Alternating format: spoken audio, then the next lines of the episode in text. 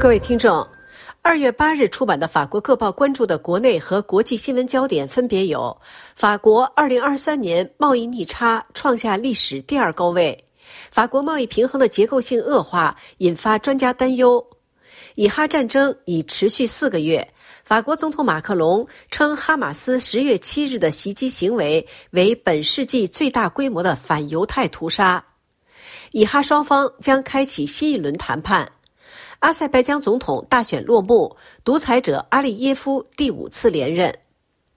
以哈战争持续整整四个月之际，美国国务卿布林肯周三前往以色列，试图推动以哈之间达成停火协议。预计新一轮谈判应于周四在埃及和卡塔尔的主持下在开罗举行。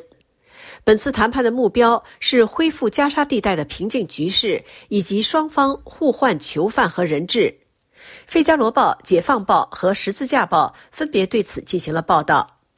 各报综合报道指出，哈马斯提出了一项历时四个半月、分三个阶段实现的停火协议，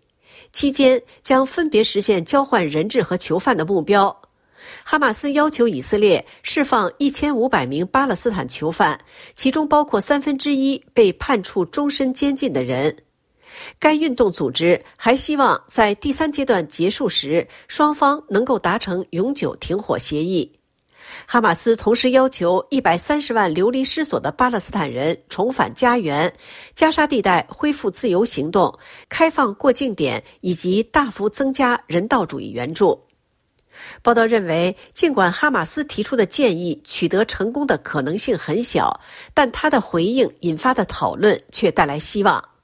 本周二，卡塔尔总理披露，哈马斯已对与以色列达成人质协议拟议框架做出了积极回应。以色列方面则表示，该国正在研究哈马斯的反应。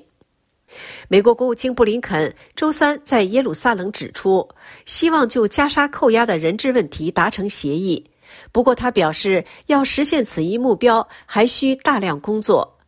这是十月七日以哈战争爆发以来，布林肯第五次到访中东。他会见了包括内塔尼亚胡在内的多位以色列领导人。此前一天，布林肯在卡塔尔与该国和埃及共同就一项以哈停火协议展开协商。美国国务卿再次发出呼吁，要求加大对加沙的援助力度。布林肯打算利用其影响力推动双方达成停火，否则二百四十万加沙民众所急需的大规模的人道救助就无法安全交付。另外，西方和阿拉伯国家十分清楚地意识到时间紧迫，因为穆斯林斋月正在日益逼近，此一时期尤为敏感。届时，以色列的轰炸行为将被视为纵火。以色列总理内塔尼亚胡周三拒绝了哈马斯提出的条件，并宣布命令军队准备对加沙地带最南端的城市拉法发起新的攻势。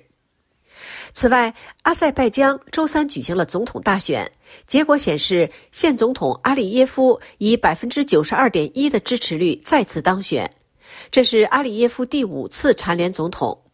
费加罗报》指出，阿塞拜疆独裁总统阿利耶夫执政二十年，在周三反对派缺席的选举中，毫无意外的第五次连任。受到多年镇压的反对党抵制了这次被称为“闹剧”的选举。阿里耶夫因其在2023年9月对纳格尔诺卡拉巴赫的亚美尼亚分裂分子采取的军事行动取得胜利而倍感自豪。这场胜利结束了以两场战争为标志的持续了三十年的分裂状态。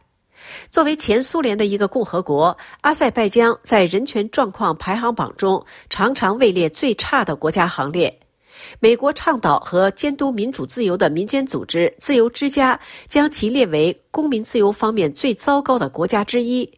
一些非政府组织谴责阿塞拜疆镇压反对派。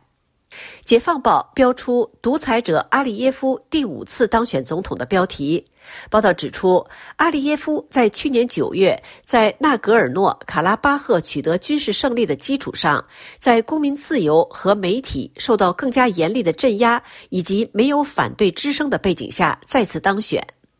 阿里耶夫因在每次选举中都获得压倒性的胜利而不断受到国际观察员的谴责。一些非政府组织指责阿塞拜疆镇压反对派和媒体，在监狱中实施酷刑以及任意逮捕反对派等行为，均遭当局否认。阿里耶夫还涉嫌利用该国丰富的碳氢化合物资源中饱私囊。以上是本台今天的法国报纸摘要节目，由刘芳选播，感谢收听。